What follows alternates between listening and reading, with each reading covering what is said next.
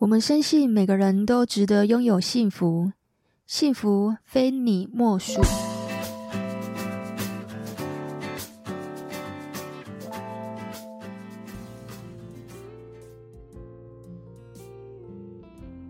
大家好，你现在收听的是《非你莫属》的节目，我是杜菲，是一名美国婚前辅导咨询师。如果你是新朋友，我们这个节目是在讲有关感情、婚姻、家庭的大小事。那如果你是老朋友，谢谢你们一路以来的支持。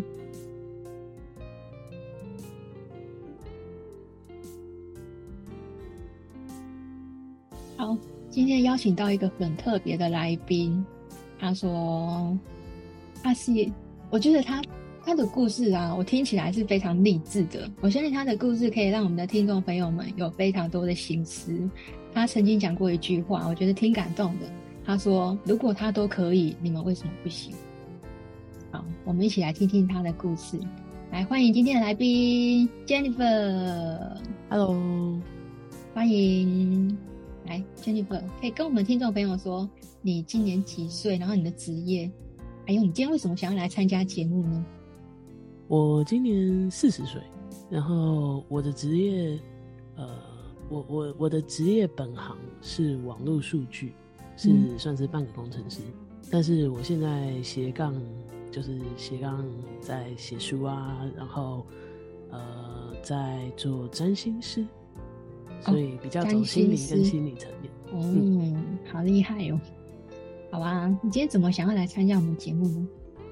呃，因为我想要分享一下我的经历给大家，让大家知道说，其实生命真的有各种的可能性。所以，即便你可能会觉得好像有很多现实限制，或者有很多不顺心的事情，但是那真的都是一个信念可以去改变。嗯，听你说，你曾经有经历过一段时期非常的黑暗。可以跟我们分享一下是什么样的时期吗？是在你童年的时候吗？还是学生的时候？哦，可能长期都有，只是不 不同时期会有不同种的。最早，最早，比方说呢，最早最早的时候就是刚开始眼睛受伤的时候，那时候大概在九岁的时候，嗯、呃，大概三年内，我的视力直接从正常的什么零点八、零点九，直接降到零点一这样子。然后反正这时候就是是医生就说，呃，没有办法医治，然后也没有就是就就只能这样子。这个是算是，这它有什么样的学名吗？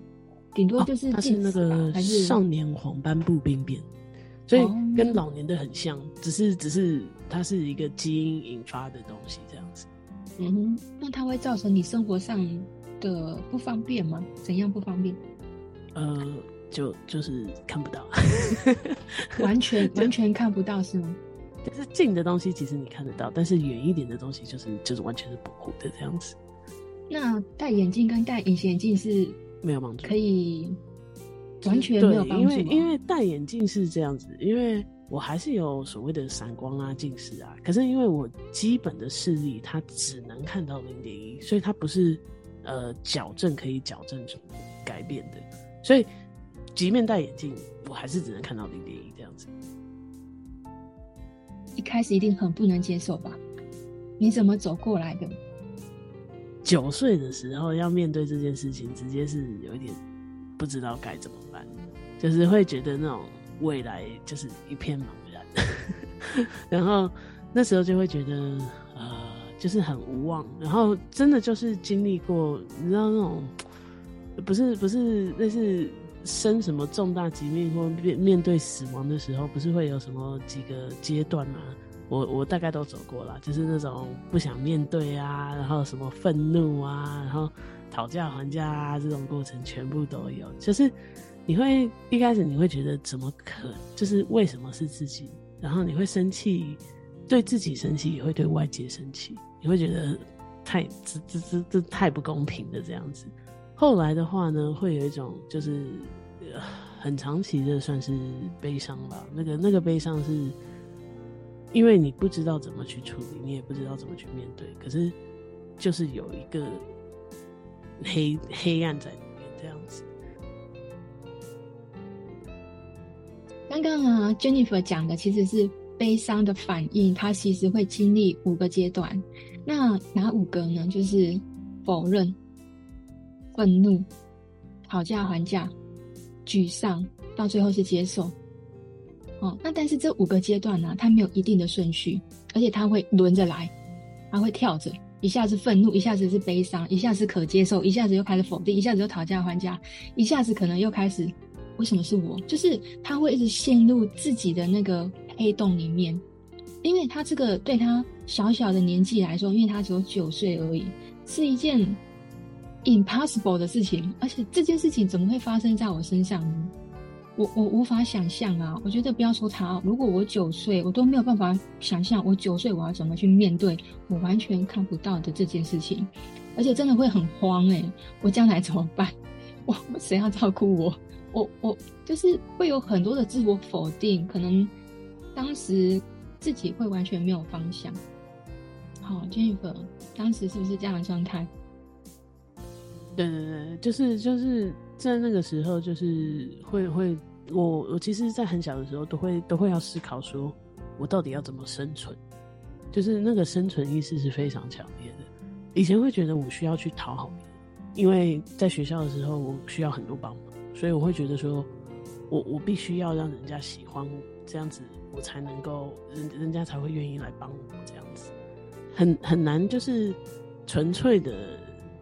简单像一般小孩子这样子长大，就会有很多其实额外的要去考虑，然后去配合啊，或者是去改变这样子。嗯，因为你讲的一个过程啊，虽然说现在已经过了很久了，但其实现在要倒回去讲，嗯，如果你还是会觉得很难受的话，我们就 pass 这一题，你就跟我说 pass。不会不会。那如果说你觉得哎还可以的话，那我可能就会继续的问下去，可以吗？可以啊。OK，好，我们疗愈系节目是这样哦，所以顺便跟我们的听众朋友讲，其实我们是没有一定硬性要去规定，你一定要把这个伤口，或是把曾经经历的这个难受跟痛苦说出来。那当然说出来有它的疗愈效果，但你在当下你的感受是最真实的。我们要去面对自己内心的状态。如果你当时的内心你是不舒服的，甚至你跟我对话你都觉得不太舒服的话，我们也可以随时喊卡。好，但我有自信，应该不至于会让你不舒服啦。没关系，没关系，我我我我已经做了很多这、这类型的，我这这一块其实已经差不多了。那我想问啊，你花了多久的时间让自己接受这件事情？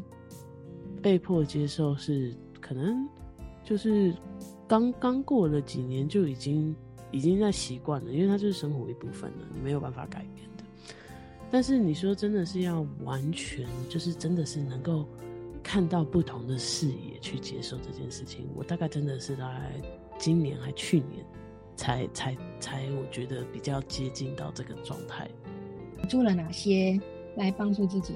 这三年我做了很多大量的清理，但是在这之前，其实我一直都没有，就是自己会看一些什么心理学的书啊，或什么这样子的，但是。没有真的说找外界帮忙或介入这样子。我们现在往前推，你说你四十嘛，所以往前推是三十七岁的时候你才准备好要去做这件事情。那那个准备啊，是心理准备好了，还是钱准备好了？是什么样的状态让你愿意去做这件事情？一开始你是选择自己帮助自己嘛？但是如果我现在看的话，我真的会觉得那是身心灵状态造就身体的。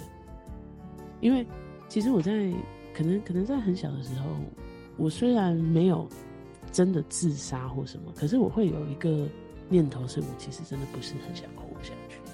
那我只是觉得说我不能自杀，因为我觉得这件事情对我来说，呃，太伤害我身边的人，所以我会觉得说，好吧，那活着就活着，可是是也也有也有一种蛮被动状态，不不太想活的状态那种。我很我很认同你刚刚讲的耶。其实我们现在很多不是有一些什么癌症吗？现在人有非常多的癌症嘛，很多原因是因为心理因素。那个心里面的那个不快乐啊，它会造就一个人的身心整个就是失控了。所以那个东西是一直累积的。那它累积到后面会产生什么样的病症，其实是没有人可以告诉你的。癌症只是我们医生诊断出来，哎、就是什么癌症嘛。可是就像你、嗯、你刚刚讲，就说，哎、欸，我觉得你刚刚讲很好，嗯、很有可能就是在九岁那时候发病的时候，但是因为没有在那个当下去做一个适当的心理疏解、心理释放，或者说你去做一个心理智商，像当时爸爸妈妈应该还不太懂。对，而且因为因为生活看起来也好，看似正常。就是不会有太明显的什么症状，而且我不太会在他们面前大哭啊或什么这样子的，所以外表看起来都好。你真的是一个很贴心的小孩耶！就是你知道有一种小孩就是太懂事，就会让人家很心疼。嗯，我觉得这是一个，也是一个生存模式，因为我家里他不懂得怎么去消化我的情绪，所以。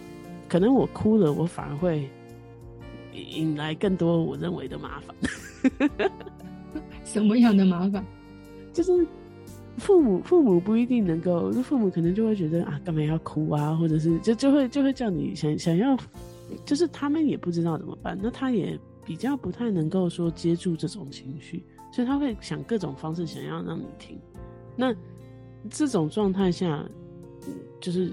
你你也知道，那那我既然我哭了，好像也没有没有帮助，我还要可能还反过来还要去安慰他们，还怎么的这种，我就会觉得好像更麻烦。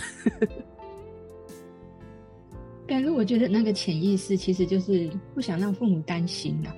那在这么小的年纪里啊，就选择自己扛下来，反正遇遇到了我就自己背。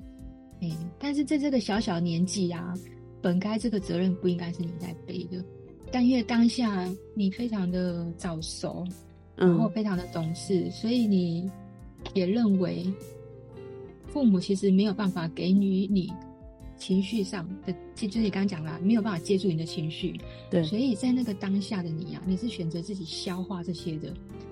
但那个东西它是硬压下去的，对，不是代表我今天小孩子，我本能有那个能力，本能哦，不是人，不是人的那个人，是能力的那个能。对，我们没有那个本能去处理自己内心的这个状态，但是那个本能就是不想让父母担心，大过于自己承受的这个压力是硬压下去的，所以那个累积久了是会生病的。嗯嗯嗯嗯嗯。来问一下 Jennifer。其实今天 Jennifer 最主要来上节目，他是想要告诉我们，他是怎么从这个黑暗走向阳光的。你说怎么转？其实我觉得我到后来是因为我开始能够看到我以外的可能性。就是我以前会听到很多那种心灵鸡汤会说啊，你就是要感恩啊，或什么的。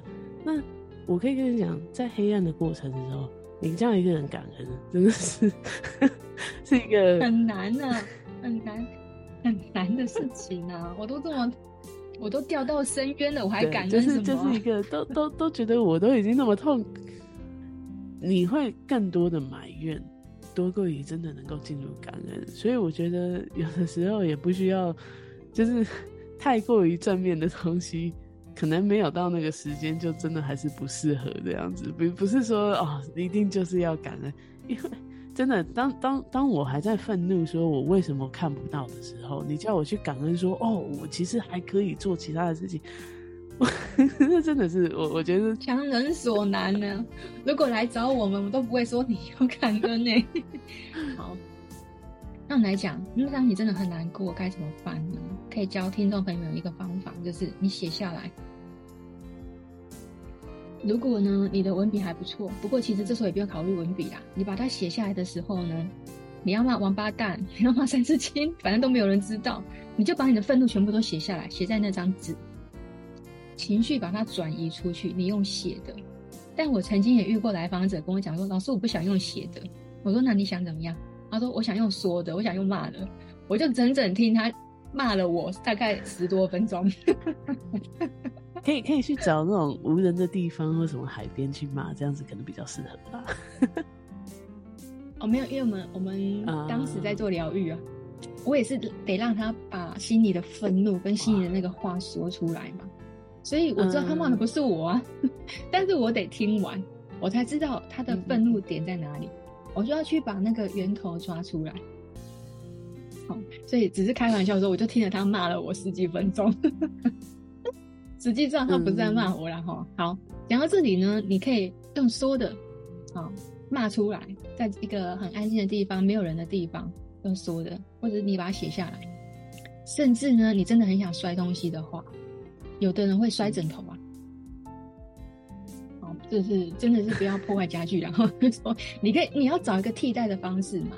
像我跟你们说，Jennifer，我跟你分享，像我自己很愤怒的时候，我买一个娃娃。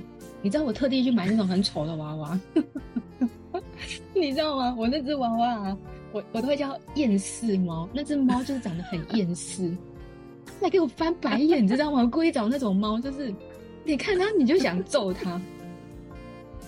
真的，我就放在我办公室，然后我只要心情不好，我就揍它，我就把那只娃娃拿来猛爆它的脸，你知道吗？哎、欸，我打完之后，他被我。那个脸打歪了，我看了就开心。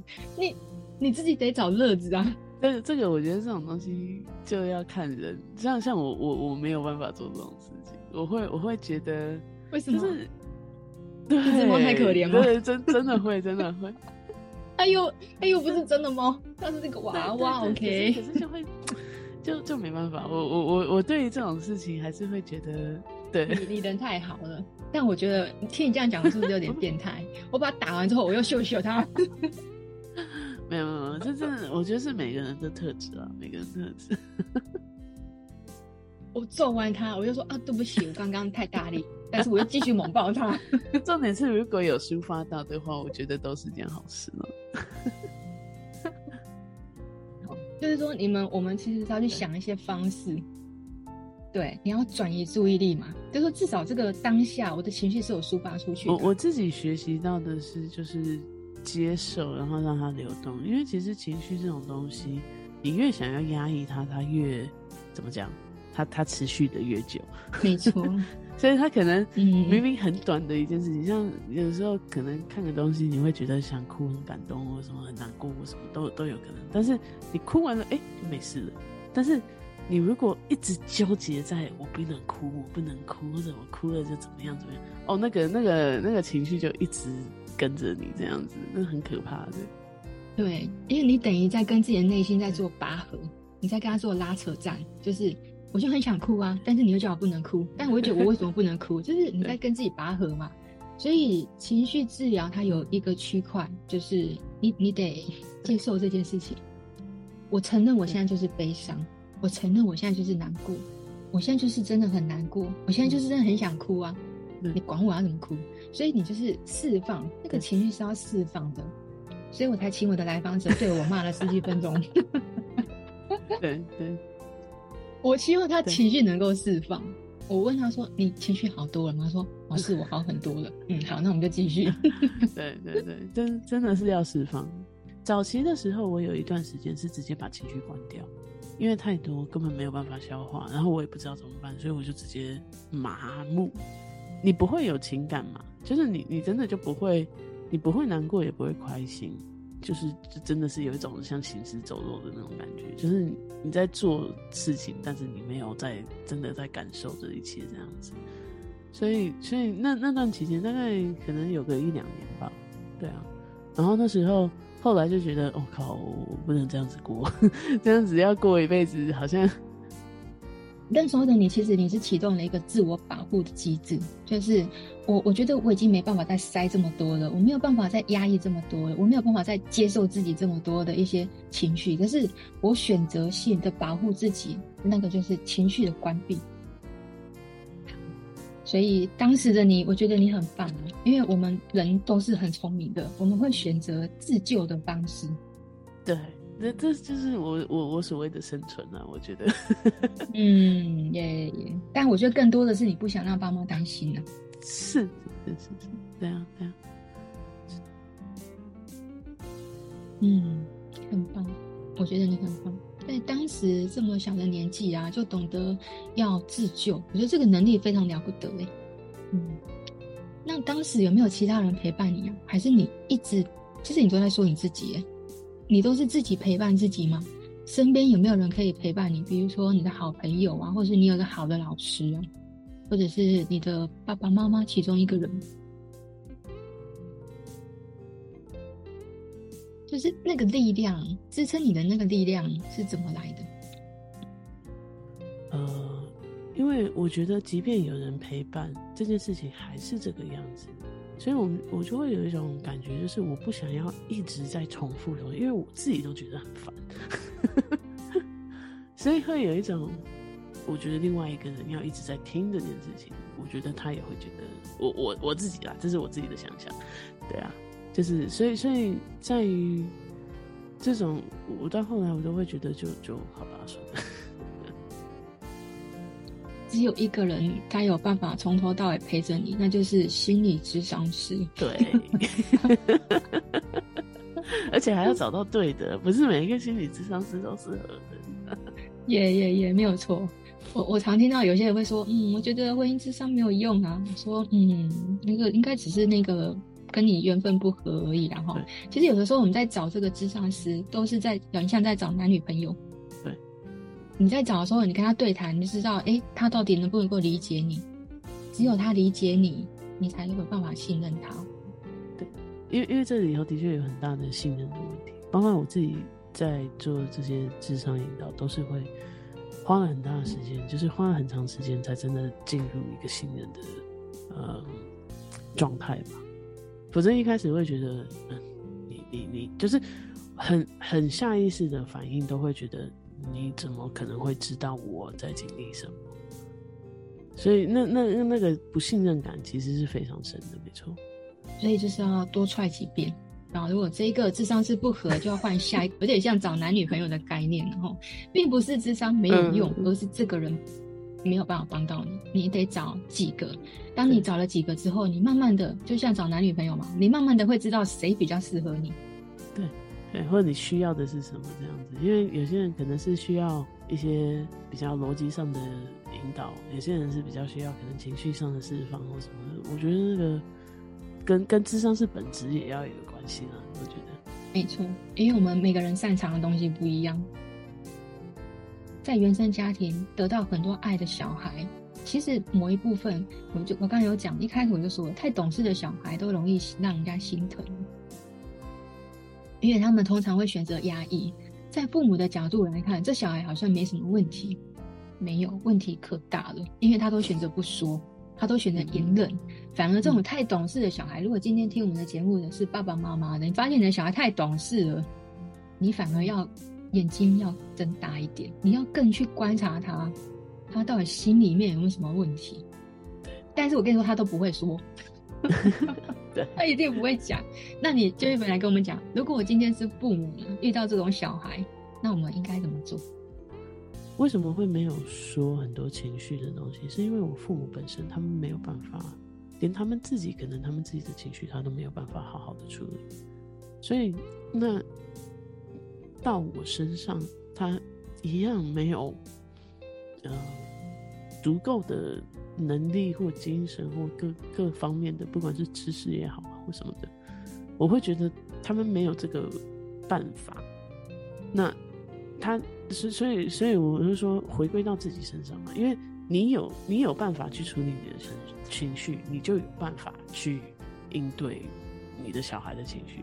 但是你如果没有办法的话，你你你不可能，就是你要怎么观察你都观察不出来，因为你根本不在你的。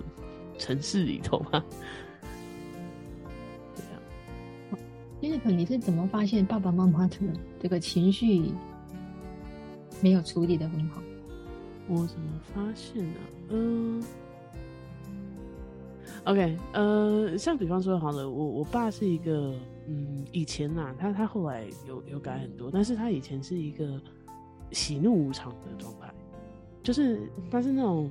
你可能跟他玩，上一秒钟跟他玩玩得很开心，然后他下一秒钟就会发火发飙，因为可能我不知道，我有观察有一些大人好像会做这种事情，就是呃，他可能觉得我告诉你该停了，但是小孩子 不是你说停他就马上就可以关起来这样子，所以会有一种现象，可能就是或许或许我当时玩过头啊或什么，但是他他已经转换他的情绪了，但是他就会他就会开始生气，然后可能就会开始发飙啊或骂人啊或什么之类的这样子，就是会比较那个那个情绪跳切的比较极端。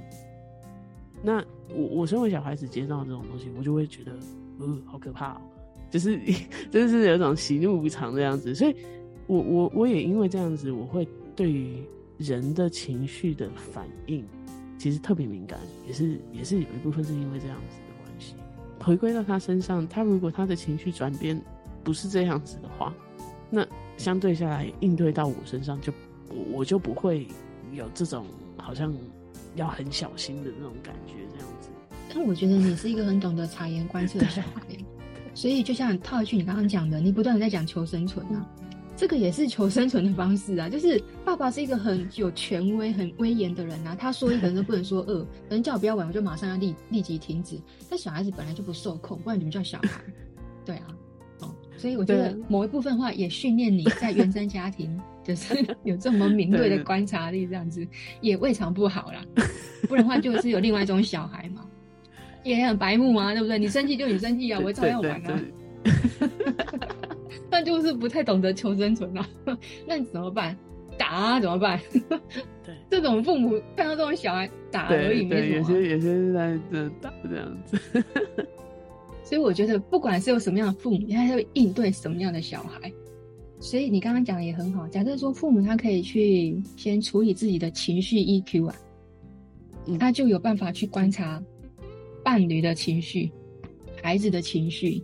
也许这个家庭会更加的和谐，不一定，因为有时候家里面的氛围都是因为情绪引起的。这其实这是一个文，就是我们我们东方社会本来就对于情绪是很压抑的。我觉得大致上都是用压抑的方式，所以或者是一个不去面对或什么的。所以我们上一辈其实都是这样子，包括我们这一辈，那也承接下来，就是去。这种自我察觉，去去了解自己的情绪，跟了解自己这些反应是很重要的。哎呀，你是怎么做到的？就是你是怎么做到后面这个转化？就是原本可能蛮算是听起来很黑暗的时期，到后面你有说，其实你现在过得还不错，不止你很努力，我相信你有些方法。这个转化的过程，你可以多说一点吗？可能以前我就说我会有一个受害者，所以我遇到什么事情不顺心，我都会觉得我好可怜哦，我怎么那么可怜？然后或者是我甚至于我日子过得不错的时候，我会开始找自己麻烦，就是比方说好了，我可能工作稳定的时候，然后工作诶还不错的时候，我就会内心就会开始有一种我不喜欢这个工作，或者是就就开始。有有一种挑剔，或者是就是不想要自己好好过，但是这是很我我认为这是很潜意识的状态。就是我其实没有，就是我我不是当然意识中，我不会是真的说我不要让自己好好过。可是我觉得我的行为就开始会有这些现象出现，而且因为这是一个长期累积的，我我我的工作我常常都换，然后我可能每遇到一个工作，我都会开始做的时候不错。然后做到一个好像快稳定的时候，我就会开始有这种，就就开始哪里觉得不对劲，可是我也说不出来，然后就会一直好像开始自己在找茬的，然后就可能在挑剔说啊，这个人怎么样啊，或者是我老板怎么样啊，或什么，就就开始在找茬了。那我后来真的发现，我我认为这个是我的，就是那种受害者心态创造出来的，就是我想要让自己过得不好。才才能够去支撑哦，你看我多可怜这样子，或者是我多么不幸啊，或什么的，那那是一个 就很蛮蛮麻烦的一个状态了。我后来才真的了解，然后我才才那那那一开始当然是不承认啊。做智商的时候那边哦，怎么可能呢？哪有人要让自己过得不好的，对不对？这这根本不合理嘛！你看我那么努力，对不对？可是。这时候就会觉得说，哦，好啦好啦，就是到了某种程度，当真的我在去解剖很多事情的时候，不管是工作上啊，或者是可能呃，甚至于跟我父母互动中，也都会觉都会觉得是说啊，你们都不了解我啊，什么什么之类，就是会有很多怪罪出现，然后真的去看清，算是比较有一个客观的视野在看待这些事情的时候，才发现很多东西都是因为我要这样子去解读，所以才造就了这种。对外的敌意啊，或者是把自己把生活弄乱这样子搞乱的状态。因为我大概前几年就是在咨商前一阵子的时候，我一直处于一个我很不开心的状态。可是我也说不出来，我我为什么要不开心？因为我就说，以物质条件或者是外在条件来说的话，我其实过得很好啊。我没有我没有什么，我不愁吃不愁穿，哎。要要就是要要出去玩也可以出去玩，就是各个这种真真的算是比较物质层面的东西，我其实是算是过得很好的，而且就是因为因为我又是视障者，对于很多人来说，可能是这样子，呃，会生活很困难啊或什么的，我我不是啊，我过得真的是还算不错的，所以所以会有一种我会不知道为什么我那么的不开心，然后。所以你的意思是说，你真正翻转命运的那一刻，是你决定去做智商开始的？对，我觉得，我觉得那真的是，就是因为要有一个意愿，就是你不管，就是就我很清楚，我我我跟很多人不同的地方是，我知道有一个更好的生活，而且我会不断的去寻找那个方式是什么。当初是什么样的动机让你去找智商？嗯，你的起心动念是什么？什么样的动机啊？呃，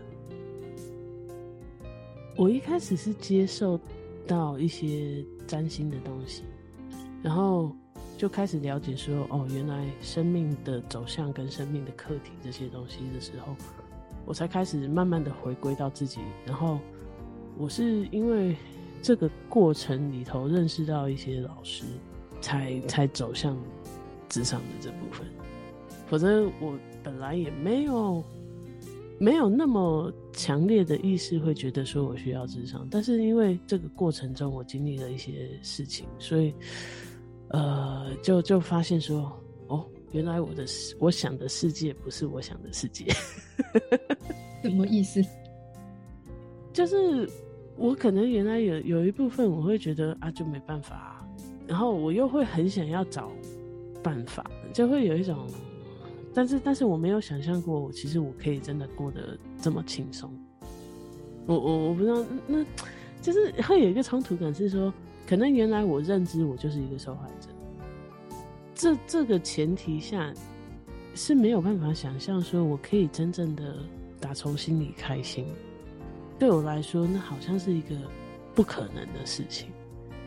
呃，算是不管是有一些疗愈的释放啊，或什么的时候，这一步一步来，都会有一种开心，就内在的一种喜悦。就是当你认清一件事情的时候，你会觉得啊，好像找到光了，对吗？对对对。然后找到一盏灯了，对对对，你就会觉得哦，原来原来是这样子，然后就就开始找到不同的方式，呃，那因为问题很多嘛，因为这这个东西它是累积几十年下来各种的，因为我我的过程很麻烦，是因为我有很多的自我说服在这个里头，所以我自己是没有办法察觉的。那刚好透过另外一个人。我才慢慢看到说，哦，原来我有这些行为，或者是我原来我是这样子的模式在运作的，我才意识到，然后才有机会去做一个转变。是原本你认为你的世界一直都很黑暗，对，但你不晓得原来你一直有光，对，但你的那个光芒是被你自己自我说服跟自我催眠给遮蔽了，对，但却。透过其他的人的第三视角来帮你找到你人生中的那一盏灯。对对，因为有很多东西真的是事情是一样的嘛，我眼睛依然看不到，它没有变啊。但是，但是我怎么看待这件事情，我可能也会觉得是说啊，我怎么那么可怜，我眼睛这样子。到现在我可能会觉得是说，哦，我了解了，因为我眼睛这样子，我可以做，就是我我可以当别人的一个算是引路人或什么之类的，因为我经历过这些东西。那事情还是一样的，但是心态上就真的是完全不一样。可是那个信念要转，呃，真的还蛮困难。说说长不长，说的。你那时候智商多久啊？我智商，我就说我大概这三年来，就是真的是很密集智商。我的咨商的程度，就是真的是不是一般人想象的。就是我，我打个比方好了，我我最长智商，我可能一个礼拜有大概六个小时都有。哦，对，但是我是大量的，而且而且这个只是我在智商上面，这还不包括我自己在自我消化或者是自我这些，就就是做一些自我反省啊或什么的这样子，很正常。因为跟智商师跟我们聊完之后回去都要消化，对，他有一个时间是要自己消化，就是因为你要去接受怎么跟我原本想的不一样啊，对。我我我我不是一个受害者吗？怎么跟我想的不一样？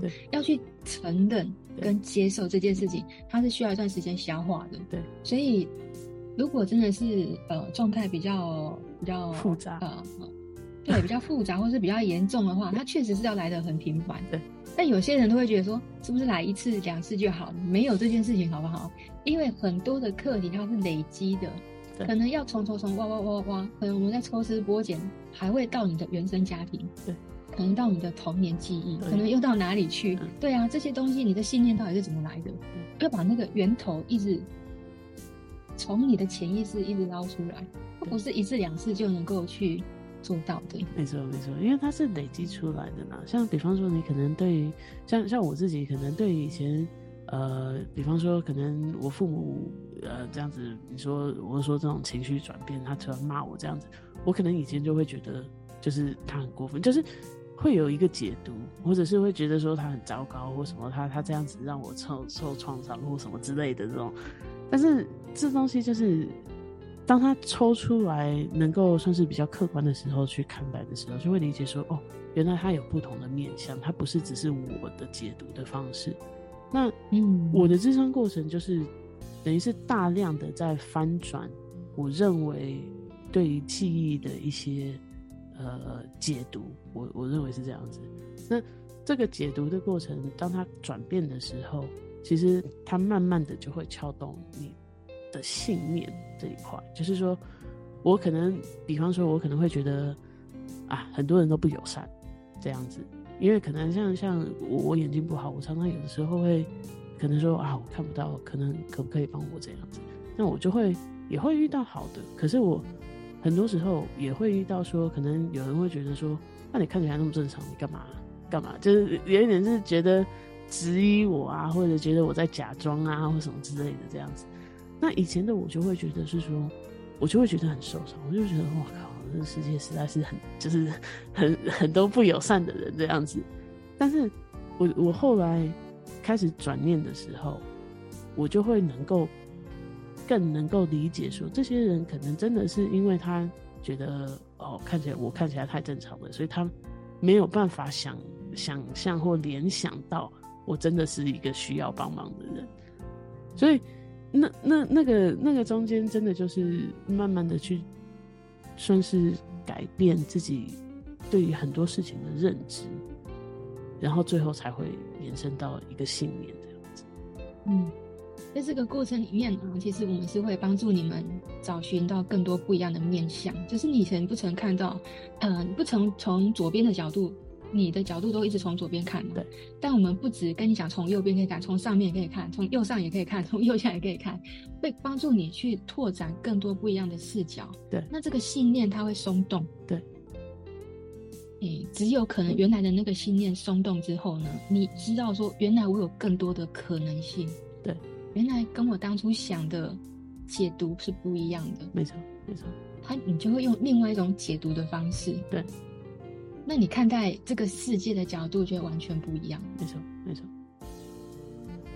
比方说，哎、因为你没有界限，所以你遇到了一个人，他会一直在踩你的点，这样子 或什么之类。他其实都是有事情可以来教我们怎么样让自己生活过得更好。帮助你透过你自己本身的本质，然后怎么去解决你身边的问题，这样子。那我们节目就到尾声了，想要请这个 Jennifer，你能不能给我们听众朋友们一段话，是你想要送给我们听众朋友？我觉得永远都不要以为你没有选择。嗯，人生真的就是各种的可能性，然后各种的选择造就出来的。所以生命，而且任何一刻都可以永远都不要觉得太晚，这样子。永远不要觉得自己没希望，对吧？对，嗯，寻找任何的可能性。那事实的话，就找人帮忙。嗯、是的。谢谢 Jennifer 今天来参加我们的节目。那愿你安康，愿你永远飞翔着。好，谢谢 Jennifer，感谢你来参加我们的节目。那我们就跟听众朋友们说拜拜喽，拜拜，大家拜拜，拜拜。我是杜菲，擅长感情、婚姻、家庭的心理师。如果你喜欢我们这一集节目，就在底下留言跟我说哦，你对这一集的想法。你的评价会给我很大的动力，让我制作更好的节目。如果你也想参加我们的节目，当我们的来宾，你可以点选我们这一集的资讯栏，加入我们 Podcast 的社群就可以喽。我们下个礼拜五晚上十点见喽，拜拜。